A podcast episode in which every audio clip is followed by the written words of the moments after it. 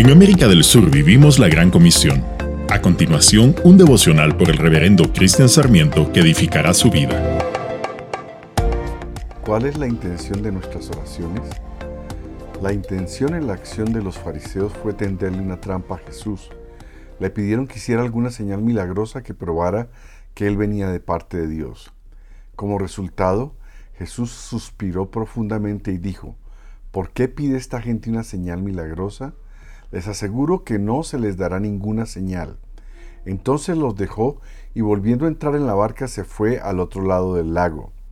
Muchas veces nos preguntamos por qué no se manifiesta el poder de Dios en nuestra vida y en nuestras congregaciones. Señor, ayúdanos a examinar nuestras intenciones.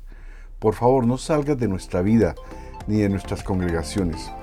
Hoy te abrimos la puerta para que entres y gobiernes en nuestras intenciones, en nuestra vida y en nuestras congregaciones.